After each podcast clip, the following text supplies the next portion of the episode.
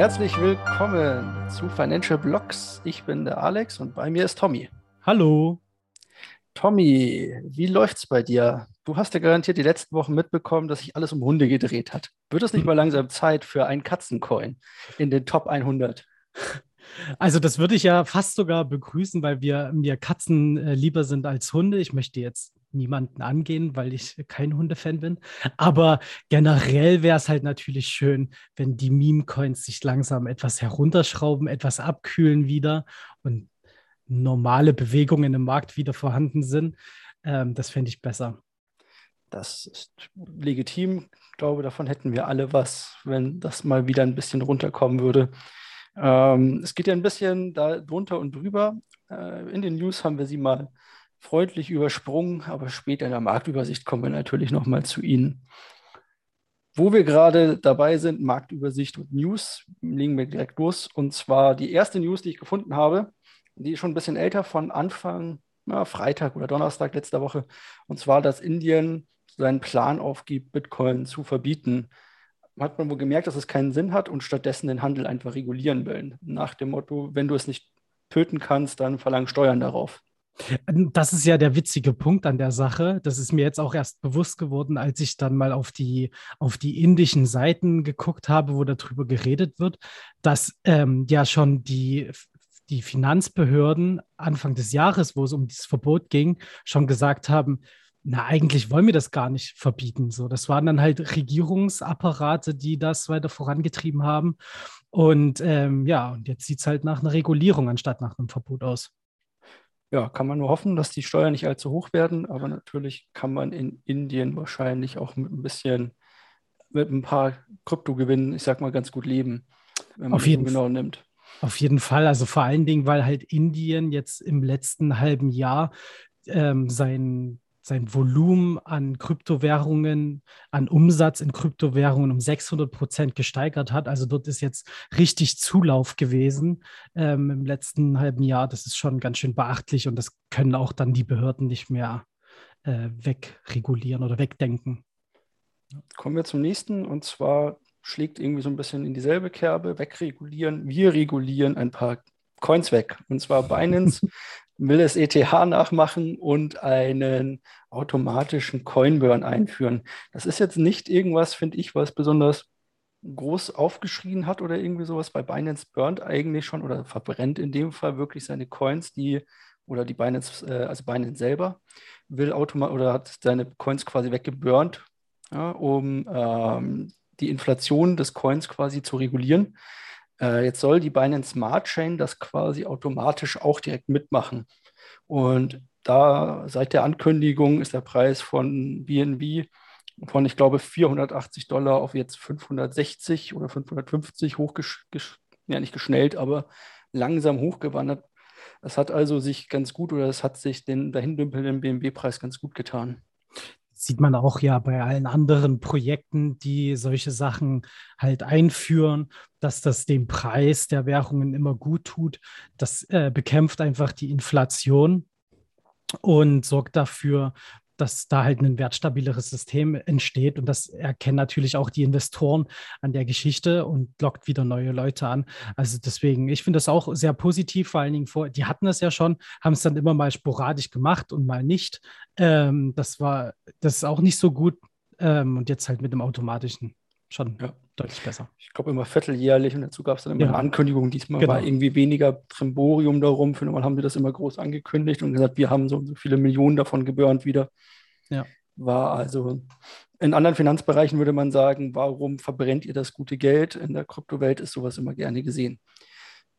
Das bringt mich zu einem Thema, das ich, das mir besonders am Herzen liegt, als kleiner Solana-Fan ja immer noch, ähm, und zwar Radium übernimmt oder Radium Börse oder sagen wir ähm, Swap übernimmt ähm, vor SushiSwap und Uniswap jetzt Platz 3 der umsatzstärksten oder der mit dem meisten Volumen stärksten ähm, Börsen auf Chain-Basis, also als DEX. Eine DEX muss man sich so vorstellen, da hängt kein, kein Unternehmen dahinter, mehr oder weniger, sondern das sind reine Contracts oder reine Smart Contracts, die auf der Chain laufen.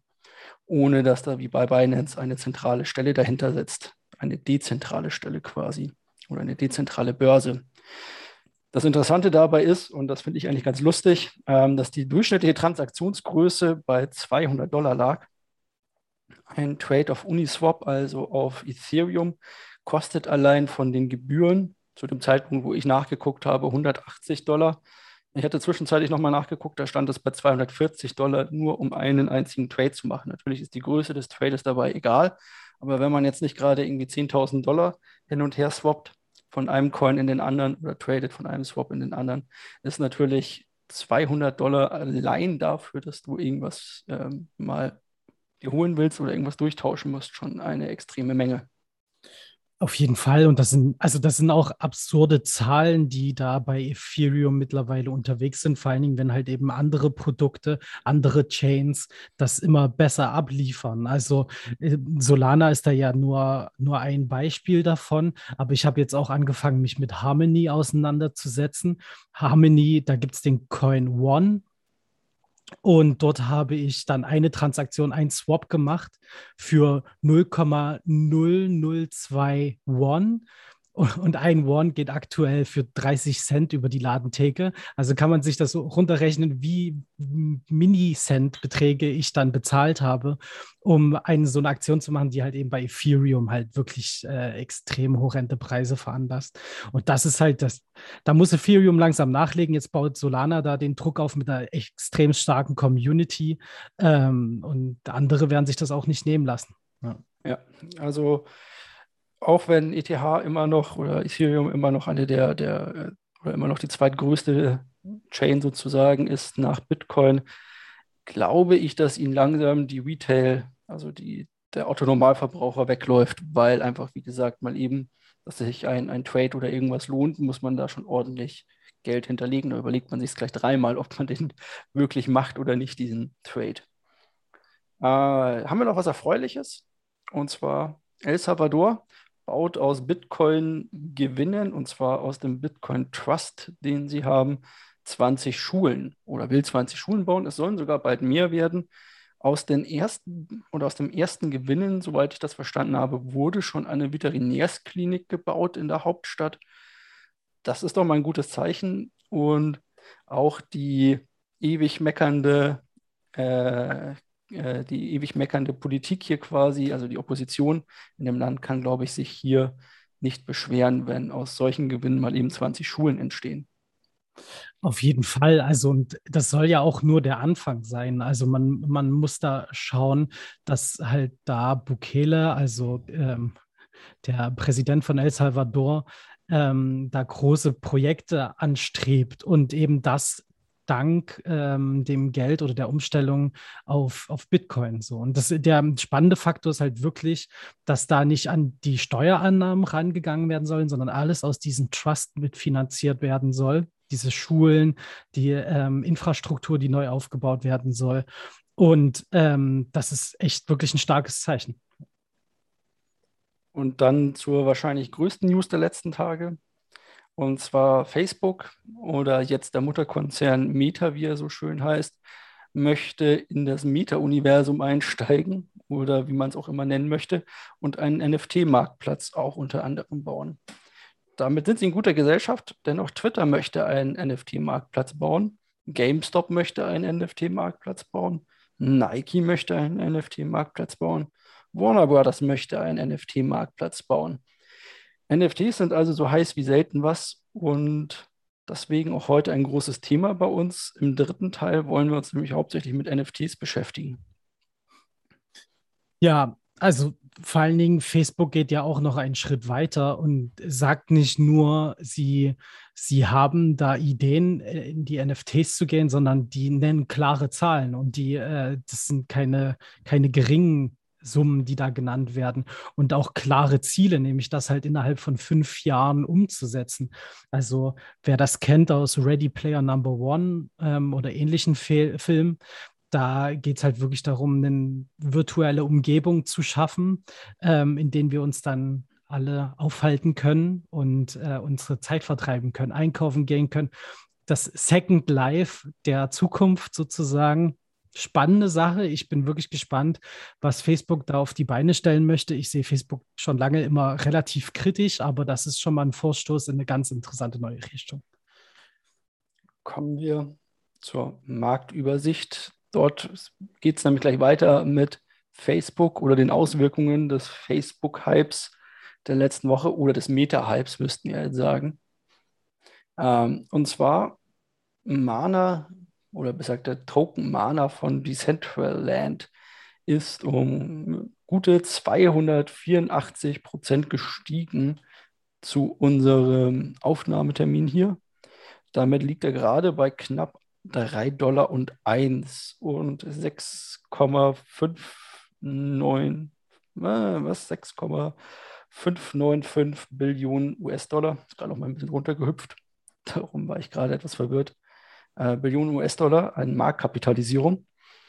Ähm, ist ein bisschen weg wieder von seinem Allzeithoch. Da war er vor, ich glaube, einem Tag oder sowas bei 4,22 Dollar.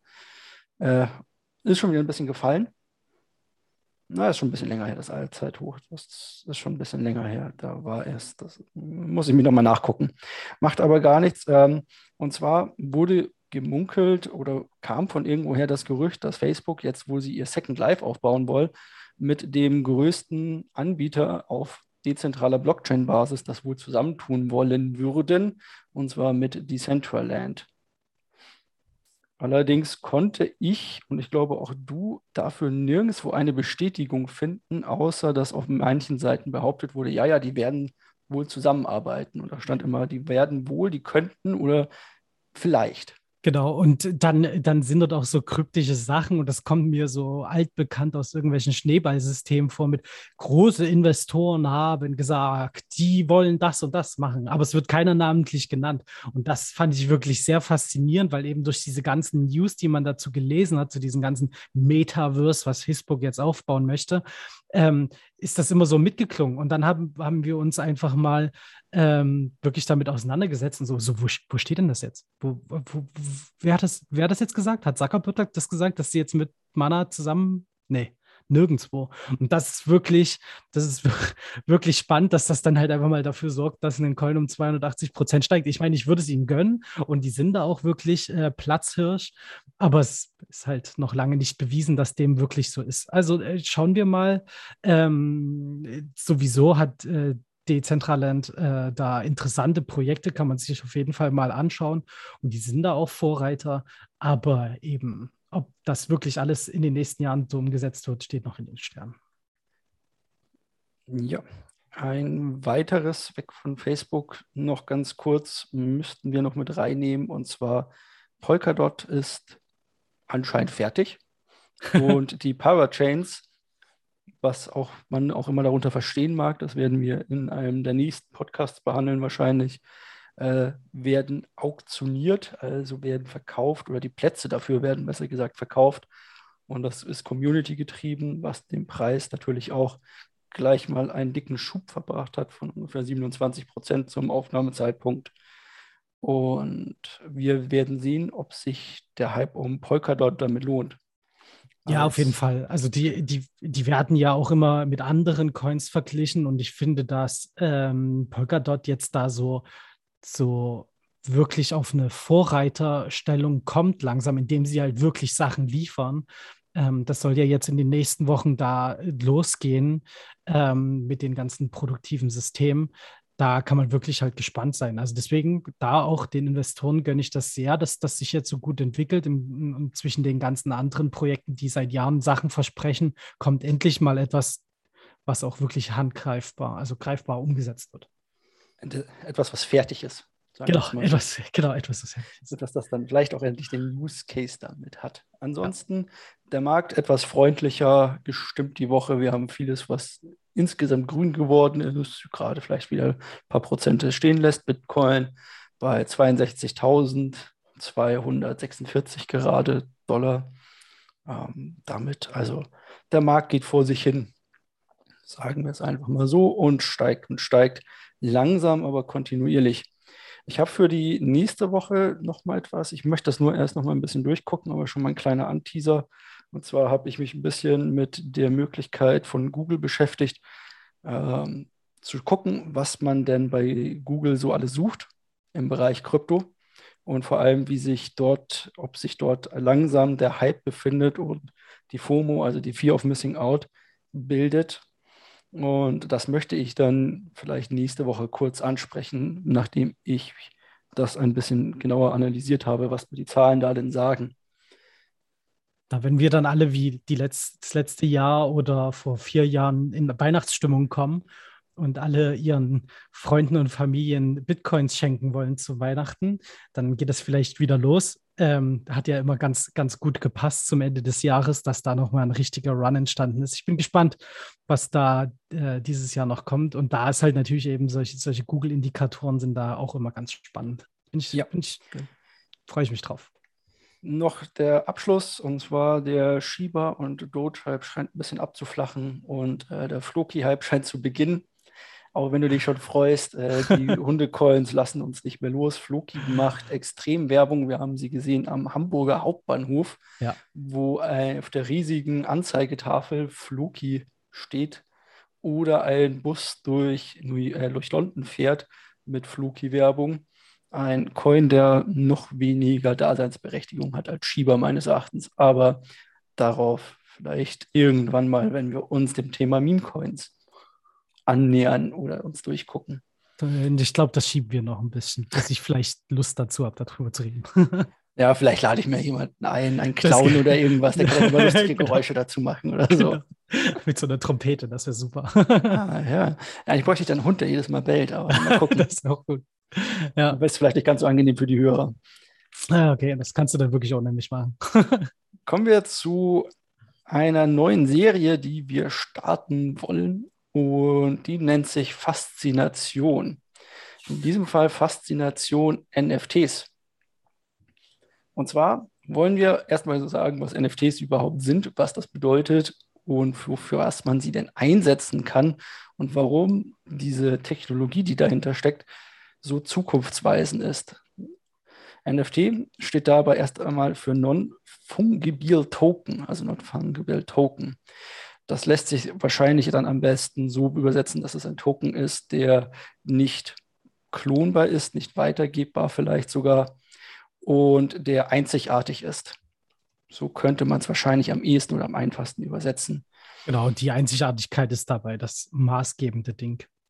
Genau. Es wird damit quasi garantiert, dass dieser Token in diesem Zustand einzigartig ist oder auch wirklich einem gehört. Er liegt bei einem, das kann die Blockchain nachweisen und damit kann man natürlich verschiedenste Sachen machen.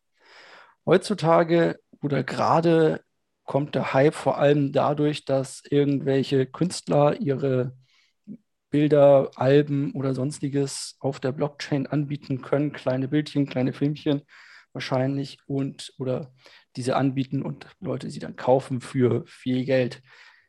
Da bin ich allerdings, oder da lässt mich der Hype ziemlich kalt. Da bin ich irgendwie so gar nicht drin, habe ich das Gefühl.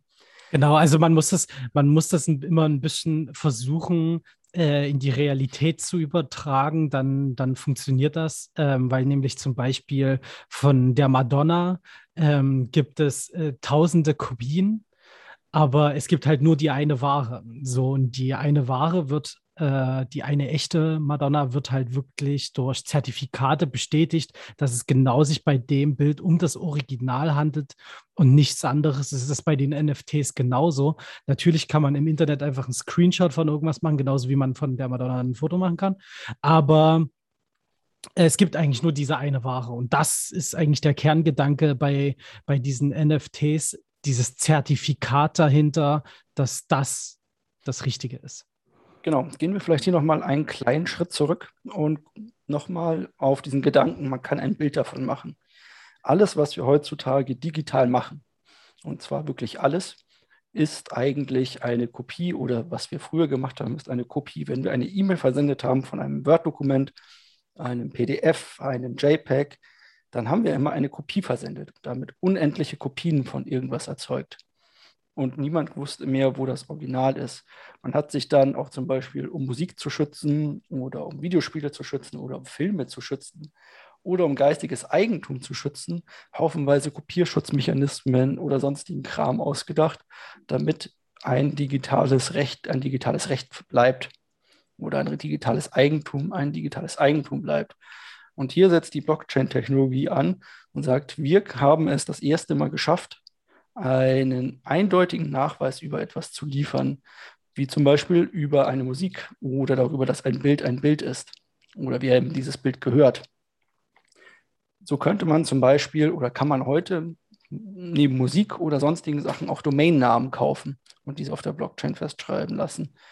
In Videospielen werden virtuelle Grundstücke versteigert und diese gehören einem dann in diesem Spiel. Damit habe ich den Nachweis, dass dieses Grundstück in diesem Spiel natürlich mir gehört.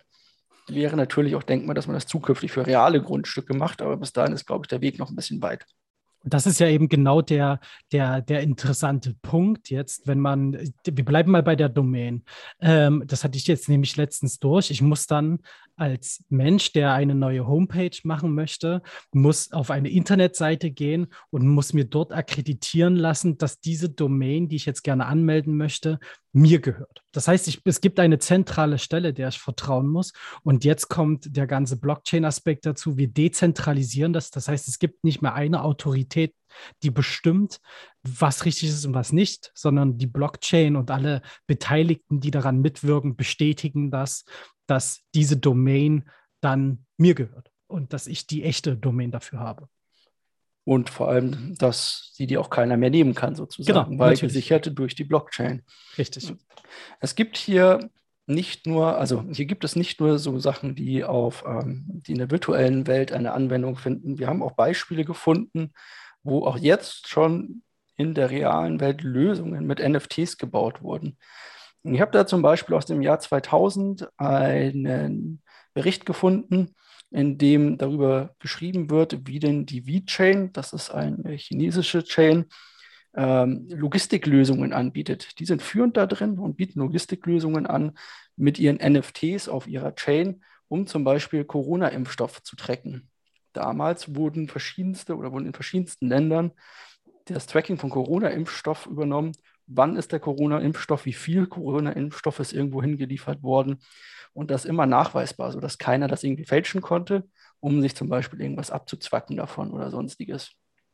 Also es konnte immer zu jedem Zeitpunkt nachgeguckt werden, wo und wie groß ist der Lagerbestand denn auch zum Beispiel. Und das ohne, dass ähm, irgendwie die Chance bestand, dass es irgendjemand verändert oder verkaufen konnte unter der Hand, finde ich schon mal einen klasse Ansatz bei sowas. Genau, also da, und da gibt es auch noch andere Beispiele, wo vor allen Dingen halt immer mehr Unternehmen da einsteigen und genau auf diese, auf diese Lösungsansätze zurückkommen, dass es halt eben für alle einsehbar ist und ähm, jeder sicher sein kann, dass was in der Blockchain da drin steht, auch wirklich so ist. Ich meine, das ist der Grundgedanke der Blockchain, da können wir später vielleicht auch bei einer anderen Folgen nochmal näher eingehen.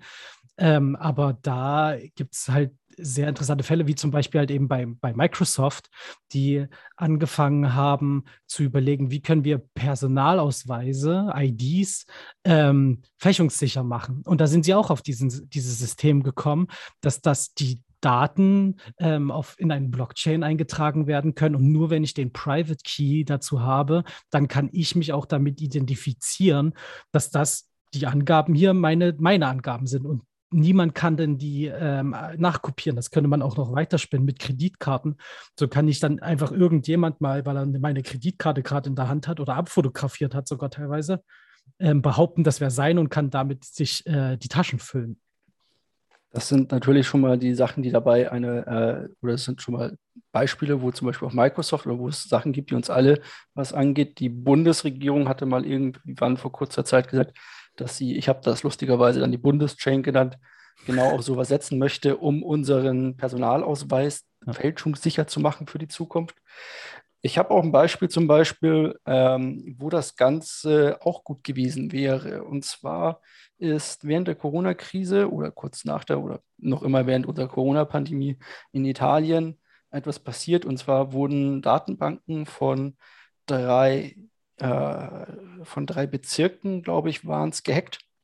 Und dort wurde die Datenbank verschlüsselt, wo die mhm. Leute eingetragen waren, die eine Corona-Impfung bekommen haben. Also nicht nur, dass die Daten wahrscheinlich abgegriffen wurden und die Leute jetzt wissen, wer hat wann wo eine Corona-Impfung bekommen, sondern das Teil war auch noch verschlüsselt und war drei Tage lang nicht zugänglich für die Regierung oder die Menschen. Das heißt, selbst mit dem, äh, es konnte keiner überprüfen, was da drin war oder sonstiges. Wahrscheinlich hat man dann ein Backup einspülen müssen, aber das ist natürlich eine, ein wahnsinniger Aufwand.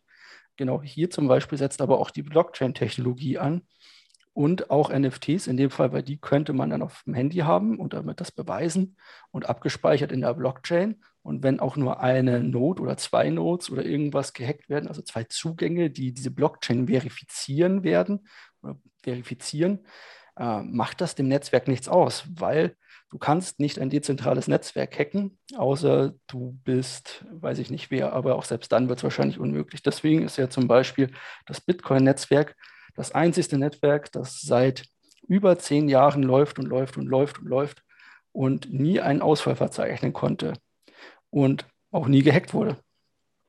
Ja, auf, auf jeden Fall. Also das sind, das sind äh, das, das grundlegende Blockchain-Konzept ist ja da so mannigfaltig. Ähm, aber eben der wichtige Punkt, man muss immer den Konsens übertrumpfen, also die Mehrheit der Stimmberechtigten einnehmen, um Änderungen, Änderungen vornehmen zu können. Solange man das nicht hinbekommt, kann man das auch nicht ändern. Also weil immer alle, die Mehrheit immer sagt, das, was du jetzt sagst als Einzelner, ist uns egal. Also was du dafür einen Eintrag machst, ist einfach irrelevant.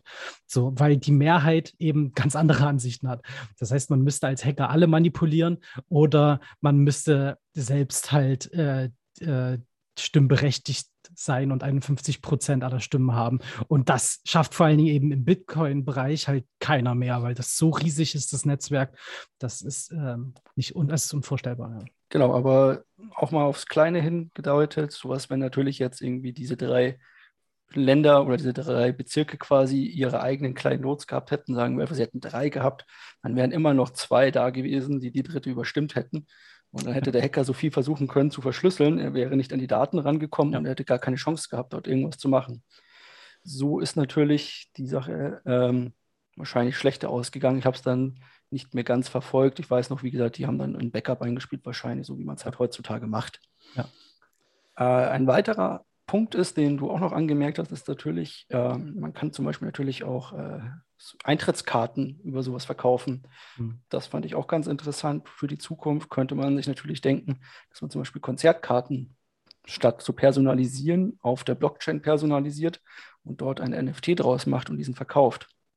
Genau, das hätte nämlich halt auch den, den Vorteil, ähm, dass halt solche teilweise betrügerische Maß, äh, Maßnahmen oder ähm, Abläufe passieren, wie zum Beispiel, ich kenne das, ich bin gebürtiger Dresdner, da gibt es immer die Elbfestspiele und da kommt einmal im Jahr kommt da die Ärzte hin und sobald das bekannt äh, geworden ist, dass da an, an, den, an der Elbe ähm, im großen Freilichtbühne ähm, die Ärzte auftreten, sind die Karten innerhalb von ein paar Sekunden weg und das halt vor allen Dingen durch, ähm, durch große äh, sogenannte Scalper, die halt zehn Stück auf einmal kaufen und die dann zu horrenden Preise, Preisen weiterverkaufen.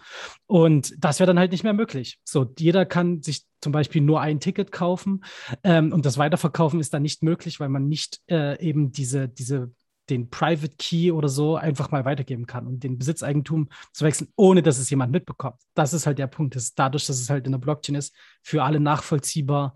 Ähm, auch natürlich interessant ist es dabei, dass man bei manchen oder dass es auch NFTs gibt, gerade bei sowas, also gerade wenn es um Kunst geht oder um Musik oder sowas, dass wenn sie verkauft werden, fließt ein gewisser Betrag wieder zurück an den ursprünglichen Eigentümer des NFTs, also den Ersteller, den Künstler selber. So kann man zum Beispiel ein Bild bei OpenSea hochladen und dort sagen, gut, wenn es das nächste Mal weiterverkauft wird, dieser NFT, dann möchte ich gerne 2% davon bekommen. OpenSea ist der größte Marktplatz für NFTs derzeit wahrscheinlich ähm, auf der Ethereum-Chain.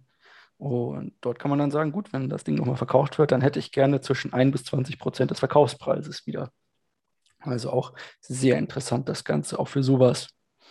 Auf jeden Fall. Und da bin ich halt wirklich noch gespannt, was da noch in Zukunft kommt, weil das halt eben mit Lizenzrechten und solche Sachen äh, eine ganz, ganz spannende Geschichte ist und das halt das ganze System dahinter verschlankt. Man muss sich mal angucken, ähm, zum Beispiel bei Spotify, ähm, was ein Künstler am Ende dann wirklich bekommt, wenn ein Lied abgespielt wird. Das könnte man über solche Systeme automatisiert äh, regeln, ohne dass 20 Leute in der Kette dazwischen sind, die alle die Hand offen halten. Äh, weil sie natürlich teilweise berechtigt ähm, ihre, ihre Arbeit da machen, das ist klar, aber eben durch diesen Automatismus, der dann auch passiert, ähm, das viel, viel mehr verschlankt werden kann. Und das ist äh, wirklich eine ganz, ganz spannende Sache. Oder auch zum Beispiel bei TikTok, die arbeiten jetzt auch mit ähm, einem, einem Anbieter aus dem Kryptosektor zusammen. Da kann ich mir auch sehr gut vorstellen, dass die da solche Kunstwerke, wie sie ja teilweise halt auch einfach sind bei TikTok, ähm, nachvollziehbarer machen und dass halt eben die Leute vielleicht daran auch fair was verdienen und fair Werbegelder verteilt bekommen. Das klingt natürlich zu gut, ähm, auf TikTok sind wir zwar noch nicht, aber vielleicht gehen wir dann ja dahin und okay. äh, können unsere minütlichen Videos abspielen. Mache ich auch genau. ein paar Hundevideos, wie ich mit äh, Floki durch die Gegend renne oder irgendwie sowas. Wäre doch auch mal was. Aber du hast doch, du könntest doch super äh, mit deinen Katzen Katzenvideos machen. Ja, aber wie gesagt, wir haben ja keinen Katzencoin, den ich halten ja, könnte. Dann, dann, müssen wir das, dann müssen wir auf TikTok extra einen fanden, ähm, dann nur für unsere Podcast-Katzen. Ähm, und dann ist doch alles super. Wunderbar, da hast du natürlich recht. Also fassen wir nochmal NFTs zusammen. Mannigfaltig einsetzbar, sowohl für alles, wo man sich irgendwie ausweisen müsste, ob das jetzt ein Club ist, ob das eine Veranstaltung ist, ob das ein Mitgliedsbeitrag oder ein Mitgliedsgesuch ist. All dafür können NFTs verwendet werden. Sie können auch verwendet werden, um eine Eindeutigkeit zu etwas zu erschaffen, wie zum Beispiel einem Bild, das einem dann auch wirklich gehört oder zu einem Stück Land oder sonstiges. Und darum werden diese NFTs von Mal zu Mal oder von Tag zu Tag immer interessanter, auch für Firmen, die natürlich da wittern, dass die Menschen einfach gerne viel Geld für etwas ausgeben, was ihnen dann auch wirklich gehört und was eine Einzigartigkeit darstellt. Ob das jetzt Nike-Treter sind, die für horrende Preise weggehen, oder vielleicht das Bild eines Nike-Treters oder sonstiges, weiß man nicht, aber die werden sich garantiert was einfallen lassen. Oder ein spezieller Song, der von irgendeinem großen Künstler geschrieben wird, der dann offiziell nur mir gehört. Zum Beispiel. Ja. Auch da gab es was, und zwar äh, gab es ja vom Wu-Tang-Clan irgendwann Mitte der ja. 2000er oder wann war das, keine Ahnung, dieses Album, was irgendwie nur 23 Kopien hat und irgendwie sowas. Und auch sowas ist natürlich damit wunderbar machbar und weckt natürlich Begehrlichkeiten. Ja, auf jeden Fall.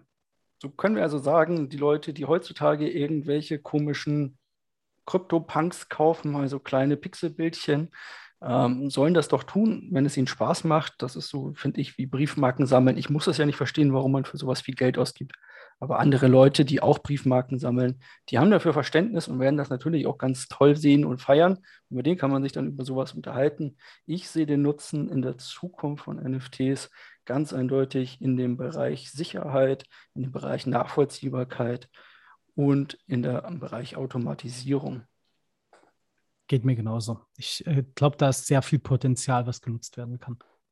Dann hoffe ich, konnten wir für heute alle Leute mit ähm, dem Thema NFTs sozusagen oder die, das Thema NFTs näher bringen und sie in diese Faszination mit reinziehen, die wir dafür haben. Und dann wünsche ich euch noch eine schöne Woche und schaltet beim nächsten Mal wieder ein, wenn wir unseren Podcast hier für euch machen. Na dann bis zum nächsten Mal.